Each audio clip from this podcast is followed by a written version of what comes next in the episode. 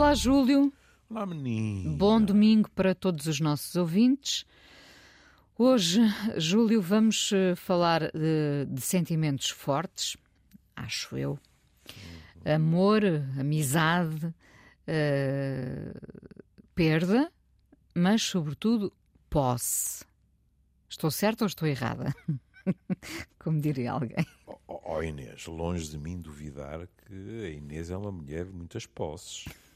Portanto, não, é natural que também a estraga para o não, amor. Po é? Posses não, posses não. Posse, posse, como se diz agora, quem nunca, não é? Uh, faz parte da natureza humana essa, esse sentimento da posse, de sermos possessivos em relação ao que gostamos, ao que queremos, àquilo que gostávamos de ter. Uh, Eu acho que sim, pessoas, em diferentes não é? graus. Sim, claro, com certeza. Há pessoas que levam isso a exageros. Olha, levam isso a exageros que, em geral, compromete aquilo que seria o seu objetivo consciente ou inconsciente. E as outras pessoas acabam por desaparecer no horizonte porque não suportam viver engaioladas.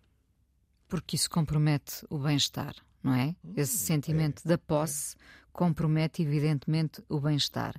Por outro lado, viver completamente destituído desse sentimento numa relação amorosa uh, saudável, há que sublinhar, saudável, uh, às vezes também pode inquietar o outro, não é? Porque, hum, enfim, é, quando. É curioso. Quando mostramos um certo Sim.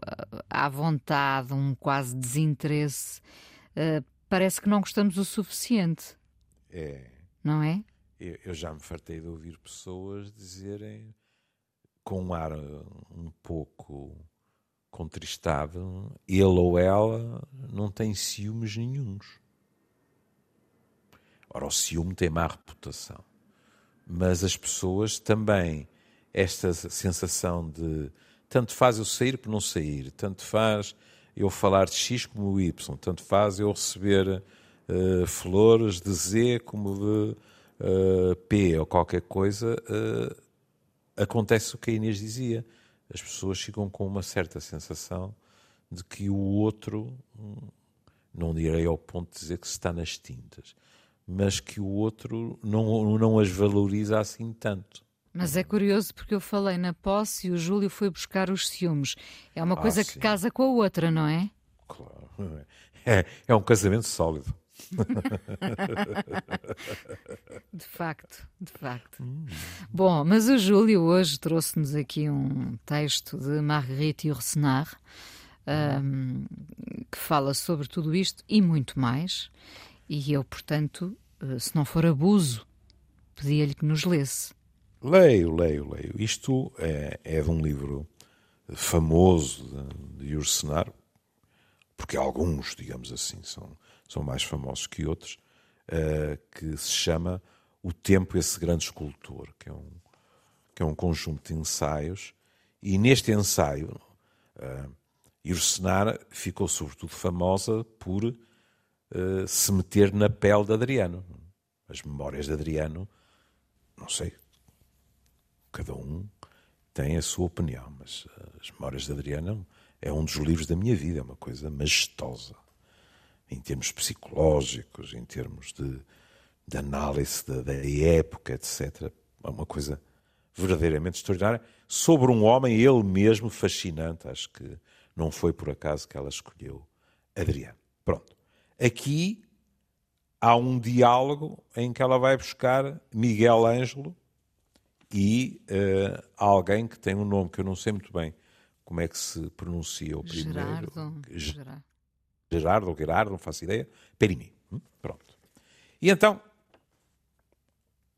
Miguel Anjo está a dizer assim: o amor de alguém é um presente tão inesperado e tão pouco merecido que devemos espantar-nos que não no retirem mais cedo. Logo, esta frase dá para, para três longos.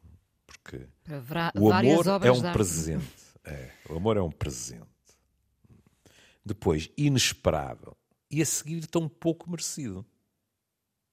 É curioso, é dizer. É tão especial, não é? É, é está acima de nós, é algo que, que descer ao nosso nível não seria, digamos assim, de esperar. E depois vem uma noção do, da transcendência, que é que devemos espantar-nos que não nos retirem mais cedo. Sendo Miguel Ângelo a dizer isto, podemos perfeitamente imaginar que ele está a falar uh, do de Deus ou dos deuses, etc. Não estou inquieto por aqueles que ainda não conheces, ao encontro de quem vais e que porventura te esperam aquele que eles vão conhecer será diferente daquele que eu julguei conhecer e creio amar. Não se possui ninguém, mesmo os que pecam não o conseguem, engraçado, os que pecam, e sendo a arte a única forma de posse verdadeira, o que importa é recriar um ser e não prendê-lo. Ora bom, Será a arte a única forma de posse verdadeira? Isto é muito bonito, porque eh, durante a semana eu vou torcer o nariz de vez em quando à tecnologia, mas uh, eu, em contrapartida, isento sempre de responsabilidades o Dr. Google. Já tinha saudades do Dr. Google. Já tinha saudades do Dr. Google. E, portanto, lá parti eu à descoberta e tropecei. Se calhar não merecia, como se diz no texto. Tropecei num texto do, do professor João de Almeida Santos, que ainda por cima é, é da minha, da minha uh, colheita, é de 49, que se debruça exatamente sobre este texto de, de Ursenar. Desde logo, nós temos de ter a noção que Yursenar, eh, que nasceu na Bélgica, pronto, e que foi a primeira mulher a entrar para a Academia Francesa de Letras, uh, teve uma trajetória que parece indiciar que teria sido bissexual. Estou-me completamente nas tintas para rótulos. Mas passou, Ursenar morreu em 87, passou grande parte da, da, segunda metade, digamos assim, da sua vida nos Estados Unidos, numa ilha, no Maine, com uh, nacionalidade americana e com a sua companheira Grace Frick, que morreu em 1979. E, portanto, quando estamos a falar de amor e como é que as coisas acontecem, e também de arte, é quase irresistível pensar até que ponto é que aqui estão fímbrias, digamos assim, do que a própria Ursenar pensava. E, se me der licença, eu acabo o texto e depois falamos disto. Vamos a isso. Porque diz assim: Gerardo, não te enganes sobre as minhas lágrimas. Vale mais que os que amamos partam quando ainda conseguimos chorá-los. Ou seja, quando eles ainda são suficientemente importantes para nós, para os chorarmos, é melhor que eles se vão embora e que não esperem pelo momento em que nós ou não sentimos nada ou sentimos um profundo alívio. Hum? Se ficasses, talvez a tua presença, ou e esta frase sobre seis aspectos é a mais importante de todas. Se ficasse, talvez a tua presença, ao sobrepor-se-lhe, enfraquecesse a imagem que me importa conservar dela. E aqui vamos desembocar no que a Inês disse, a questão da arte. Porque o que ela está a dizer, ela pondo na boca Miguel Ângelo, é se o amigo, o amante, tanto faz, ficar em carne e osso, vai sobrepor-se e enfraquecer a imagem que a pessoa tem dele. O que significa que a imagem é mais bela, mais passível de ser amada, eh, mais completa, porque tem também aquilo que nós pomos no outro do que a realidade. A imagem conserva a perfeição. Nem mais. Sendo a perfeição muito uh, relativa, não é? Mas uh, sim. Para cada um, portanto faz. É? A imagem é obra de arte, não é? Conserva ah, ali uh, um momento, cristaliza um momento. Tal como as tuas vestes não são mais que o invólucro do teu corpo, assim tu Isto é lindíssimo. Assim, tu também não és mais para mim do que o invólucro de um outro que extraí de ti e que te vai sobreviver. Ou seja, o outro vai-se embora, mas, neste caso, Miguel Ângelo, criou uma imagem do outro que vai sobreviver à sua ausência, que vai permanecer e que não sofrerá a usura do tempo, não sofrerá a usura de uma relação do cotidiano, etc. A seguir, Gerardo, tu és agora mais belo do que tu mesmo. Isto é. É majestoso, é lindíssimo. Ou seja, a imagem que ele criou do outro é mais bela e não é apenas a questão física que está em causa, eu diria, nem pensar, do que a realidade. E depois, parágrafo, e vem a frase que dá o título ao texto. Só se possuem eternamente, este eternamente é a nossa eternidade, não é? Pronto. Os amigos de quem nos separamos. Isto não é propriamente otimista porque é dizer assim. Eu diria até que é um bocadinho ficam... masoquista, não é? Mas também já lá podemos uh, ir. Podemos lá ir. Sim. Os que ficam, as coisas vão piorar porque a perfeição da imagem, vou ao encontro do que a Inês disse logo no início, a perfeição da obra de arte não resiste ao tempo quando estamos a falar dos humanos de carne e osso. Portanto, masoquista e pessimista a visão, não é?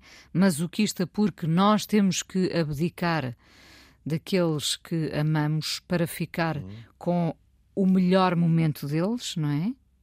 E portanto não deixar que uh, Aí está, ou ainda conseguimos chorá-los. Isso, uh, uhum. que uma alegada decadência uh, não se atravesse no, no caminho da perfeição. Portanto, temos que interromper. Isto, falamos de uma interrupção, no fundo, não é? Falamos de uma interrupção do aqui e agora de carne e osso. Falamos de uma ausência. Em princípio, não há nada no texto que permita intuir que o regresso do outro é desejado. Pelo contrário. Quando se diz só se possuem eternamente, e este possuir eh, meia culpa, meia culpa, quando eu falei do ciúme, não tem nada com esse tipo de questão. É só se tem, só permanece, e só permanecem eternamente, da maneira como os amamos, os amigos de quem nos separamos. O regresso do outro provocaria o confronto com a imperfeição. Mas, eu sei o que quer dizer o regresso do outro provocaria o confronto com a sua imperfeição e com a perfeição da imagem que nós construímos. E que, no dizer de Miguel Ângelo no texto, é preferível. Hum? Ora bom. Isto é uma visão um bocadinho irrealista, eh, não é? Mas uh, se quisermos adaptar isto à, nossa, à nossa uh, forma de viver, é por isso que determinadas pessoas ficam tão agarradas uhum. a amores para sempre, não é? Uhum. Porque cristalizaram ali um momento e esse momento está revestido da tal perfeição que, uhum. que em pouco tempo poderia desaparecer. Exato. Hum. E se quisermos Desculpe, interrompi, diga, diga. Não, mas lá está, isso não é ser realista, porque o amor, a amizade também se alimentam e até se sedimentam com a imperfeição. Como é que eu posso gostar de alguém que julgo perfeito, sabendo que todos nós somos feitos de imperfeições? Pronto. Eu e já estou isso... revoltada, percebe? Mas não tem problema nenhum. E o cenário já morreu, portanto não há não risco chatear, de sei, vocês terem um problema grave, nem que seja a nível epistolar. É? Mas, eh, quando eu lhe disse, tropecei no, no texto do professor, do professor João de Almeida Santos, isto é muito bem posto, porque ainda por cima, num diálogo que mete Miguel Ângelo, eh, quer queiramos, quer não, estamos a falar de arte. E aí eu até compreendo. Na vida real, a Inês já deu lá a Miré e eu meto-me no barco. Isto é adaptável, por exemplo, à paixão. Porque na paixão o outro é idealizado. E, por exemplo, nós podíamos dizer assim: olha, e há pessoas, diga-se passagem, que vivem dessa forma. Isto é de tal maneira forte e perfeito que eu não arrisco projetar esta relação no concreto e no futuro. Prefiro que te vás embora e eu fico com esta recordação intocada e que vai permanecer assim para sempre, porque nada a vai conspurcar ou uh, sujar ou desfazer, ou seja o que for. É? Também há pessoas que agem assim por medo, não é? Portanto, preferem acabar. Preferem, interromper, preferem interromper uma relação uh, aparentemente feliz antes que uhum. possam sofrer. Sim, é verdade. E eu arrisco-me a dizer até que é uh, consciente, ou muitas vezes, muitas vezes até inconscientemente, a razão mais habitual. E que muitas, em muitas pessoas se torna um verdadeiro padrão, diga-se passagem. Hum? A Inês pode ouvir pessoas que lhe relatam quatro ou cinco relações e a Inês vê que aconteceu tudo da mesma forma, só, só mudaram as pessoas. Hum? Agora, aqui a questão, digamos assim, uh, e por isso foi uma sorte minha tropeçar no artigo, porque ser culto tem muitas vantagens. porque é estabelecida uma comparação com Fernando Pessoa.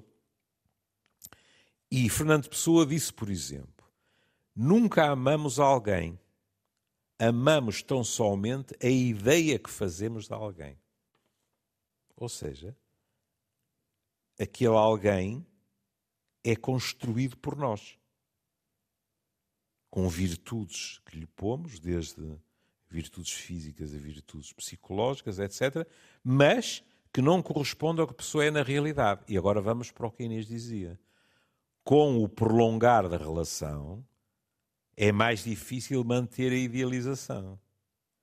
E, portanto, surge a pessoa como realmente é, e agora não é de maneira nenhuma seguro que nos mantenhamos apaixonados ou mesmo que amemos a pessoa como ela é.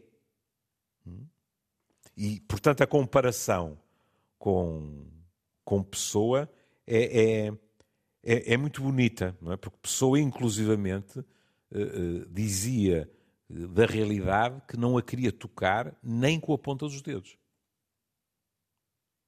O que é magnífico. Porquê? Porque a realidade é ameaçadora desilude-nos.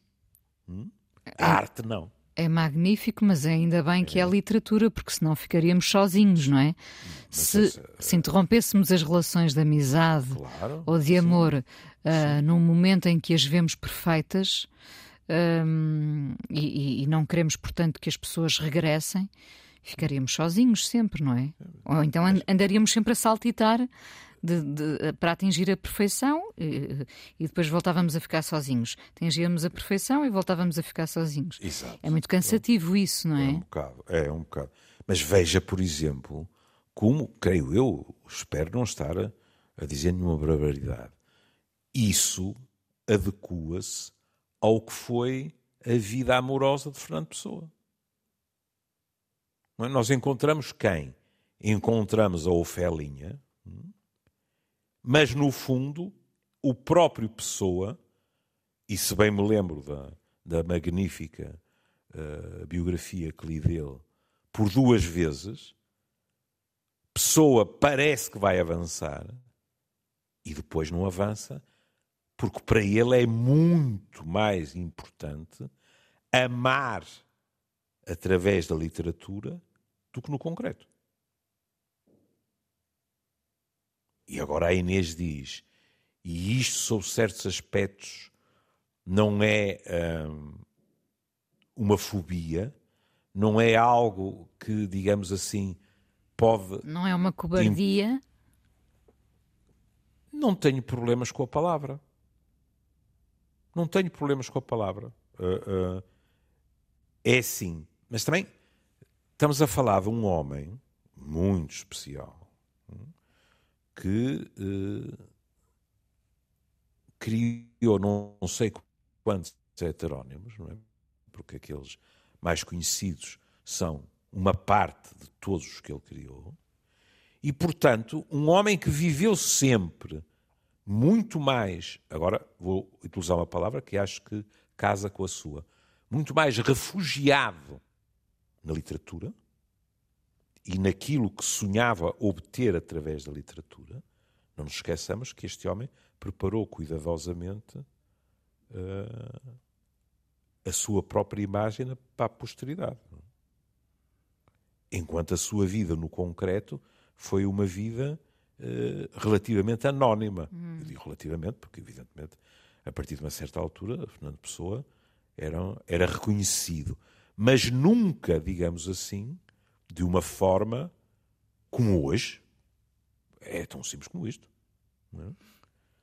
É? Uh, Os heterónimos portanto, são por si só uma, uma defesa, não é?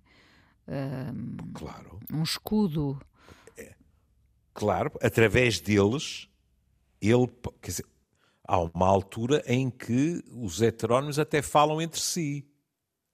Não é? Quer dizer, este mundo de fantasia, que é uma coisa fascinante, então para um, para um psiquiatra pode imaginar. É? Quer dizer, eh, ao mesmo tempo, é muito curioso, porque pode ser a minha formação profissional. Aqui e acolá, há uma enorme, na minha opinião, há uma, não sou só eu que penso isso, claro, mas eu acho isso. Há uma enorme nostalgia da vida real. Mas há muito medo de prová-la. Sei lá. Há, há, há, aspectos em que você vê pessoa na vida real, a divertir os sobrinhos, não é? a, a pôr-se de pé só numa perna para os fazer partirem-se a rir etc, etc. Mas isso é com as crianças. Com os adultos é muito mais complicado e com as mulheres muito mais complicado. E, portanto, é a arte, mais uma vez, digamos assim, que se transforma num refúgio, no caminho para uma transcendência, uh, se quiser, uh, na garantia de que se busca a perfeição uh, sem arriscar as nódoas negras da vida cotidiana e prosaica. Pois, mas era, era, justamente isso que eu ia dizer. Quem, quem se refugia na arte, uhum. e nós uhum. precisamos muito da arte, não é? Uh, precisamos uh, da beleza. Uh, e às vezes da provocação que a arte nos traz, evidentemente, mas quem uhum. se refugia apenas na arte escapa à vida vivida, às tais cicatrizes, não é? É verdade, é verdade. Voltando ao texto de, de Ursenar. Veja, por exemplo, escrever isto. Invólucro de um outro que extraí de ti e que te vai sobreviver. Isto é uma frase extraordinária, porque significa. Isto, uma pessoa pensa assim, eu pelo menos pensei, isto tem muito a ver com a escultura. Há um bloco de pedra e depois o escultor extrai dali, eventualmente, o David que nos maravilha a todos quando tropeçamos naquela obra-prima, hum? que foi extraído do bloco de pedra, que para o artista já estava lá para todos nós, era um bloco de pedra, ponto final. E depois veja, como é dito, e que te vai sobreviver. O que significa que, a partir do outro, se construiu uma imagem que não vai estar sujeito, digamos assim, até às leis da vida, que é o outro vai morrer, aquela imagem só morrerá quando nós morrermos. Se for uma obra de arte, também nos vai sobreviver a nós. Fica. Hum? Mas nem todas as obras de arte uh, resultaram de momentos de perfeição, não é? Bom, aí eu não, não tenho capacidade para dissertar sobre isso. É? Há, há, há coisas que são consensualmente consideradas obras de arte e que a mim não me dizem nada. Gostos não se discutem. É? Agora, é indiscutível, isso, isso eu aceito, que a arte, um, é uma busca, digamos assim, de transcendência, de irmos para além de nós mesmos. Dois, a arte sobrevive-nos. É verdade. Três, talvez por eu não ter nenhum talento, eu acho que nunca sacrificaria as minhas nódoas negras da vida real ao sossego da busca da perfeição na arte. E também vamos ser honestos, grande parte dos artistas também não o fizeram. Uma pessoa vai ler a biografia de Picasso, que no mínimo tinha traços psicopáticos acentuadíssimos, vemos o que foram as suas relações e uma pessoa pode dizer, eu acho que com toda a razão, que ele tratou de uma maneira miserável a maior parte das mulheres com, com quem viveu, mas esteve nas relações. Isso esteve. E ao mesmo tempo na arte. A frase final de só se possuem eternamente os amigos de quem nos separamos é dolorosa. Porque é como se se dissesse: se não nos separamos, mais tarde ou mais cedo. Deixamos de ter, não é? Deixamos de ter, desiludimos-los a eles ou eles desiludem-nos a nós, enquanto aqueles que tivemos a epifania e partem, ficam para sempre assim. Nós vemos isto noutros exemplos. Olha, não sei se eu vou chocar. Já reparou com que frequência a morte tem efeitos detergentes. De vez em quando há pessoas que morrem e que a Inês conheceu bem e começa a ouvir outras pessoas a falar delas e a Inês não abre boca, chega a casa e diz assim: Mas ele não era deste modo. Até pode pensar: Mas ele. Ele era, era uma pessoa com algumas vertentes execráveis. E, no entanto, muitas dessas vertentes desapareceram no discurso das pessoas. É como se houvesse uma espécie de negócio que é morreu. Vamos limpar-lhe a imagem, sim. Vamos limpar-lhe a imagem porque já basta ele ter morrido. Quer dizer, agora que mau gosto ainda estarmos a zupar no morto, não é? O que tem aspectos às vezes hilariantes, sabe? Porque se, se calhar já lhe aconteceu, que é estar numa conversa em que as pessoas, isto não é deliberado, o mais das vezes, mas em que as pessoas estão a idealizar alguém que morreu e de repente alguém diz: Vamos lá ver, quer dizer, é melhor não exagerar. Eh, ele era um, um trastezito também. Sim, sim. Há pessoas que se mantêm realistas, digamos assim. Tudo isto desemboca na, na, no conceito e na palavra idealização. Em que, lá está, o outro não é o outro, é o outro como nós o construímos. Mas é muito interessante esse paralelismo que estabeleceu agora da morte uh, em relação ao tema uh, que aqui trazemos hoje. Uh, quando se diz só se possuem eternamente os amigos de quem nos separamos, um, a morte também nos separa dessas pessoas, não é? Uhum. E mesmo que toda a trajetória dessa pessoa tenha andado muito longe da perfeição, na altura em que ela se separa de nós, não é? Portanto, em que morre, passa a ser mais perfeita do que alguma vez foi. Em geral é o que acontece. Hum? Não estou a dizer que não haja pessoas, e há, que, pese embora a morte, mantêm exatamente a mesma opinião acerca de outras. Ou seja, este corte, muitas vezes, seja, seja com a morte, seja com a separação, não é? Uhum. Este corte, muitas vezes, lá volta a palavra, cristaliza ali um tempo. É. Uh, e há, claro que há duas formas de vermos há, há o, o, lado. Uh, uh, do, do, amor intocável, da perfeição uh, total, e há o outro lado do corte abrupto e daquela pessoa ter passado a ser uh, um crápula, não é? Ou uma crápula, enfim. Quer, quer ver outro exemplo? Diga. Não é nada raro, e não é preciso entrar num, num consultório de psiquiatra ou psicólogo, não é nada raro que nós idealizemos relações passadas com muita frequência até amores adolescentes.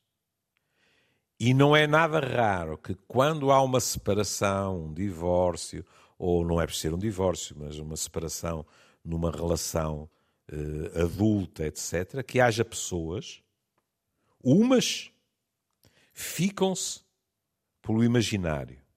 E a Inês ouve-as dizer: Ah, bom foi a relação, boa foi a relação que eu tive aos 18, 19, etc, etc, etc.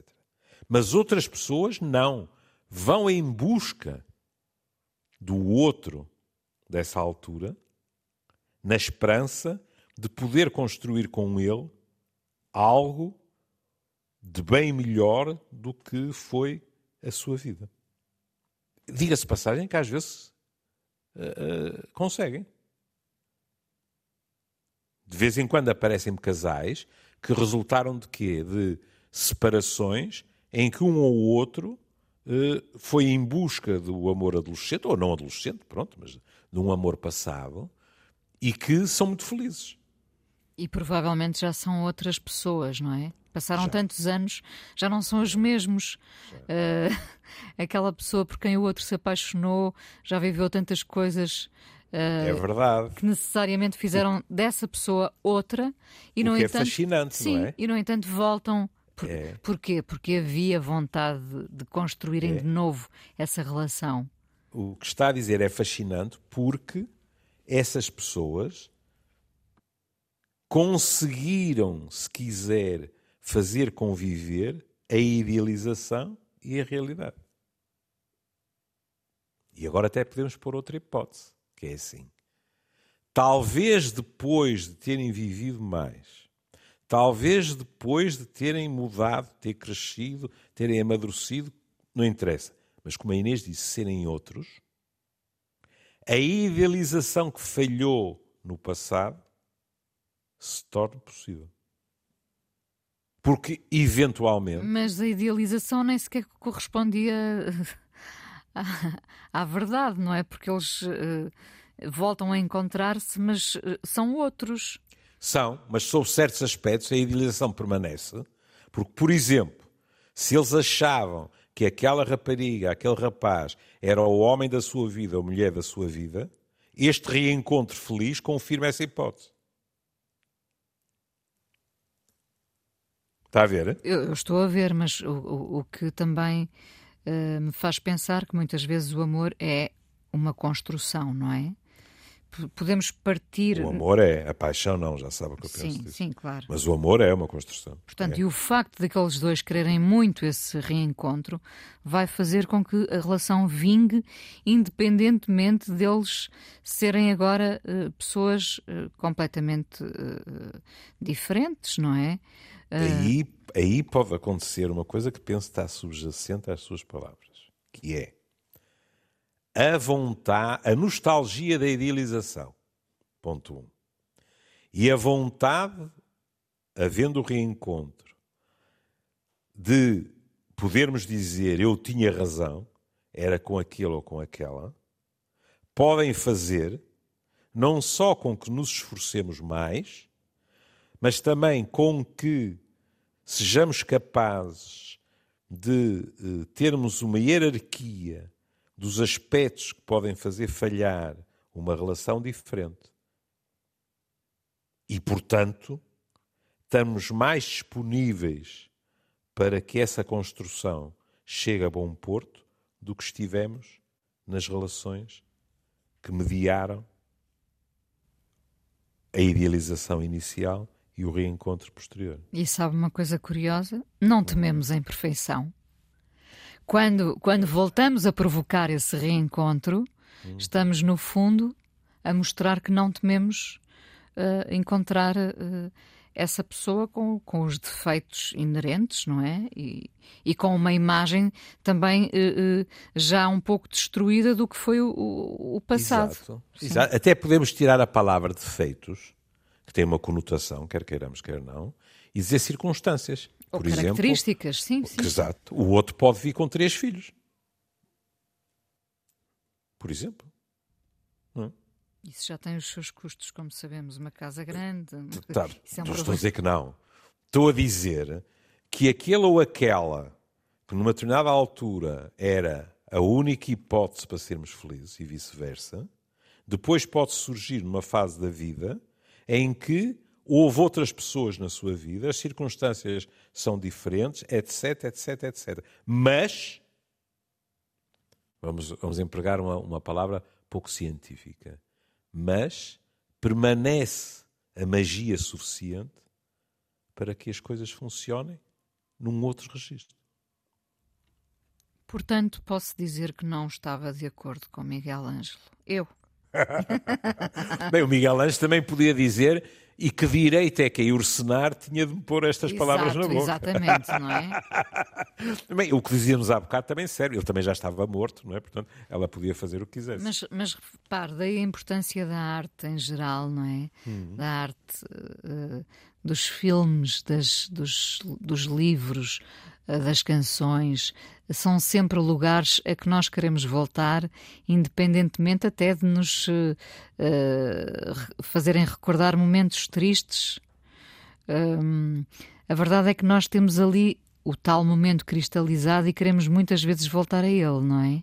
Sim, sim. Uh Queremos voltar a ver aquele filme, queremos aquele, aquele título de livro lembra-nos uh, determinado tempo em que fomos felizes ou infelizes, quer dizer, uh, vamos pensar que fomos felizes, não é? Uh, se queremos voltar lá. Como é que se chama? Como é que se chama aquele filme do Woody Allen? É a Joia do Nilo. aquele filme em que era ainda a fase da Mia Farrow, em que há aquela ideia extraordinária de fazer os, os atores do filme poderem passar para o real. Lembra-se? Isso, isso não é nos anos 20? Não, isso já numa época em, em que se recorda. Não, mas o, o nome do filme. Uh, não me lembro, não me lembro. Não, se não sei. Uh, mas em, aí é, é fascinante porque aquela mulher que tem uma vida infernal com um marido sinistro, etc., refugia-se no cinema. E, num, num determinado momento, o seu herói do filme passa para a vida real. Sim. Pronto, quer dizer, isto é a realização de todos os seus sonhos. Hum? E depois isto não funciona, ele volta para o filme. É, o, argumento é, é, extraordinário, não é? Pronto. Uh, e ela volta à sua realidade com o marido, mas continua a ir ao cinema. Porque é no cinema que ela encontra essa perfeição. É isso mesmo, não é? Uh, sendo que, uh, para, para destoar do, do que aqui foi lido, o que, o que aqui foi lido é, é, é, é a literatura uh, do mais belo que nós podemos encontrar, não é? O que aqui é dito hum.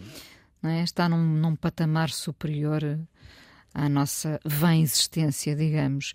Mas uh, eu, eu, acabo por discordar de tudo isto, porque para mim a verdadeira perfeição está no confronto com essas características, imperfeições que nos fazem depois querer continuar a ficar.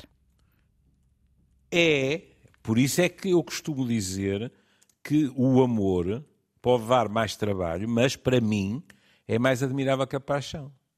Percebe?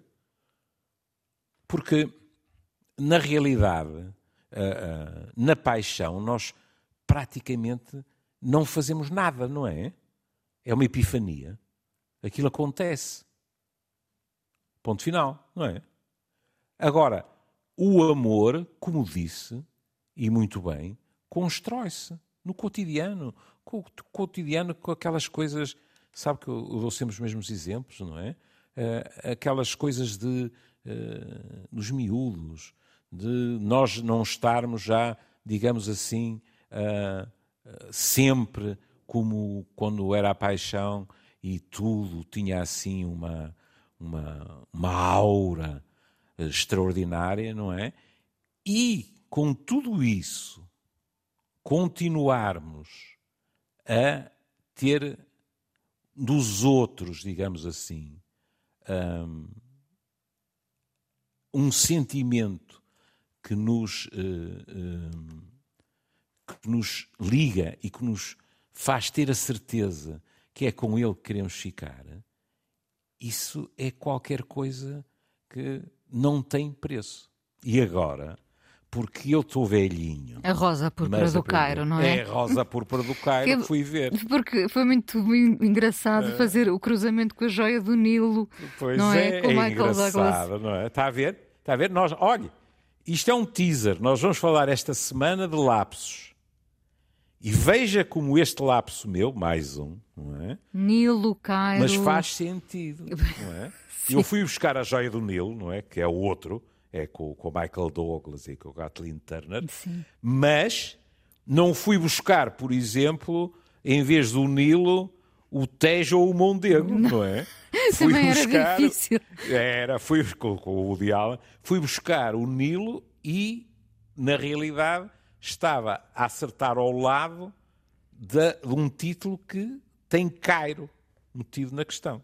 E é? só por causa disso, agora numa mudança uhum. rápida de planos, Sim. vamos ouvir o Cairo dos táxi. Foi, foi a Associação Livre que eu também tive. Pronto, por, porque já, já estamos no fim deste programa. Foi hum. muito interessante estar aqui a, a analisar este, este bocado de, de texto, uhum. não é? Uh, e, e, poder discordar, normalmente concordo com tudo, mas uh, não acho que só se possua eternamente os amigos de quem nos separamos. Pelo contrário. Uh... Olha, Margarita e o Senar também não. Porque depois de encontrar a mulher da vida dela, nunca mais se separou dela. Muito bem. E ficaram juntas na sua ilha, no Maine, até ao fim. Mas os livros estavam escritos, pronto. Os, os li... e, ouça, estavam e outros não estavam. Quer dizer, nos livros podemos escrever o que nos der na real gana. Claro que sim. Ah, e sobrevivem-nos. E, e sobrevivem-nos. E sobrevive, lá está, e sobrevivem-nos. Bom, vamos então uh, de táxi até ao Cairo. Exato. E voltamos amanhã. Um beijinho, Júlio. Com, com, com, a, com, a, distância, se voltamos amanhã, não é, é seguro. É, depois... é melhor voltar de avião. E com o trânsito no Cairo, Exato. que não é fácil. Um beijinho. Beijinho, beijinho. beijinho.